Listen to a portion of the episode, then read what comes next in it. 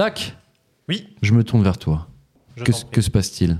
C'est ma chronique. T'es prêt? Oh là là là. Je suis prêt. C'est Allez. le moment de la journée. Ah oui, tu l'as dit, Bouffier. Messieurs, dames, Il a vraiment 48 Super. ans en fait.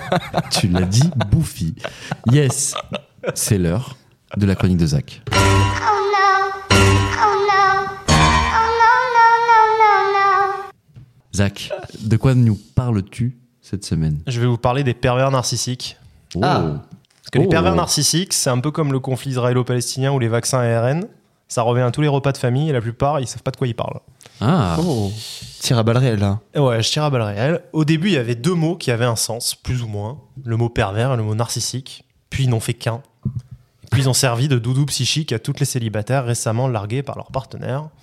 Et aujourd'hui, euh, sans aucune espèce de limitation ni contrôle, euh, bah, on accepte euh, sous l'étiquette de pervers narcissique l'ensemble des actes qui ont généré une frustration, chez le partenaire en face.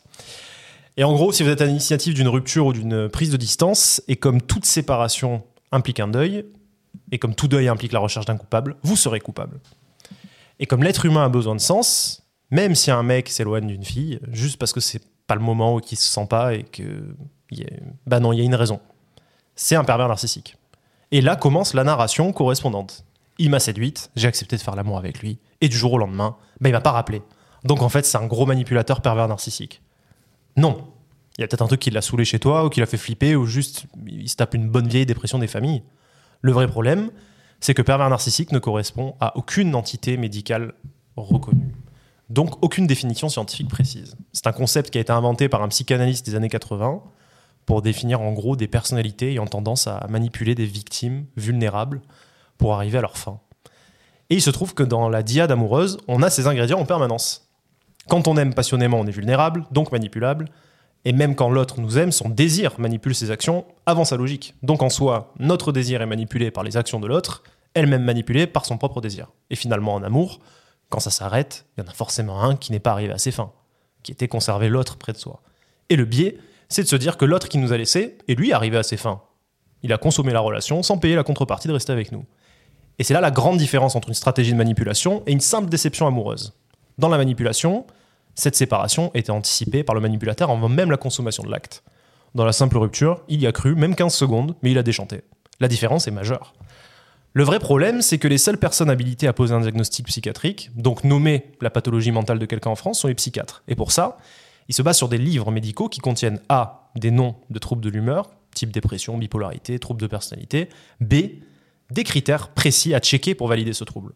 Le deuxième problème, c'est qu'en France, sont surtout médiatisées des personnes posant ouvertement des diagnostics ou nommant des phénomènes psychologiques sans diplôme ni habilité à le faire. Le titre de psychothérapeute en France est protégé, mais pas contrôlé. Donc, à la base, seuls les psychiatres et les psychologues peuvent en être titulaires, justifiant d'une formation universitaire et d'une expérience clinique en hôpital auprès de patients. On confond psychiatre, psychologue, psychanalyste, herbothérapeute et autres dingueries du cimetière professionnel des auto-entrepreneurs. Spoiler alerte, aucun bouquin de classification des troubles mentaux ne contient l'entité pervers narcissique. On peut retrouver le terme narcissique dans les troubles de la personnalité, avec euh, comme critère euh, diagnostic euh, l'idée de grandiosité, des fantaisies de succès illimité, croyance d'être spécial et unique, besoin d'admiration excessive, sentiment de droit, euh, attente irréaliste d'un traitement de faveur favorable. Je vous les passe, il y en a beaucoup. Il faut en checker au moins 5 sur une liste d'à peu près euh, 11.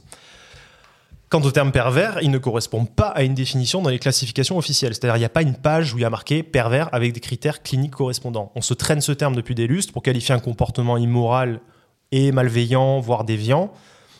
Et donc voilà, je vous fais une petite illustration du massacre en fait. On va prendre une vidéo type Combini de 40 secondes où une pseudo-thérapeute, aka ancienne agent immobilier qui a fait deux séminaires de trois week-ends où on lui a donné un papier où c'est marqué thérapeute, qui raconte comment repérer la manipulation mentale avec 6500 commentaires dessus, dont celui de Alice, la reine du Kiss, 17 ans. Deux points, ouvrez les guillemets. Moi aussi, je suis tombé, ER, Oh, sur un PN au lycée. J'ai mis presque six mois avant de me reconstruire et refaire confiance. Et là, je viens de me refaire tromper. Du coup, j'ai perdu toute ma confiance dans les hommes. Faites attention à vous. Fermez les guillemets. Alors, Alice, tu as 17 ans. Et Jérémy, t'as fait du mal, c'est normal. Rien de plus atroce que de ne pas être aimé. Mais Jérémy a 17 ans aussi. Il a la maturité affective d'une méduse sous crack et le level d'hormones sexuelles d'un taureau qui sort de prison. Déjà, vu son âge, rien ne peut sortir de cohérent d'une mature dans son comportement amoureux. Son cerveau, comme tout cerveau humain, achèvera ses connexions neuronales dans 6 ans, tout au mieux. Et surtout, Jérémy présente-t-il vraiment les critères cliniques du narcissique? Jérémy panique quand il y a du monde autour de lui, il est phobique social, il passe ses journées sur Twitch, il rougit quand on parle de lui, il dit pardon à toutes ses phrases. Non. Alice, les mots ont un sens et un poids. Et ça vaut pour toi aussi, Guillaume, CSP trentenaire récemment largué par Nico, qui n'arrive juste pas à s'attacher de manière sécure et a tendance à déguerpir quand on rentre dans l'intimité profonde. Rien à voir avec un comportement manipulateur, et encore moins narcissique. Et c'est pas parce que vous avez accepté une relation sexuelle avec cette personne qu'elle l'avait calculé que ça constituait une fin en soi. Mhm. Beaucoup de déserteurs y ont cru à un moment, mais ils ont fini par se barrer. Et souvent, c'est pas vous qui leur avez fait peur, c'est eux-mêmes qui se font peur. Attention, par contre, je nuance mes propos, les manipulateurs existent, les personnes toxiques existent. Mais le fond de ma pensée est le suivant arrêtez de poser des dia- diagnostics qui n'existent pas.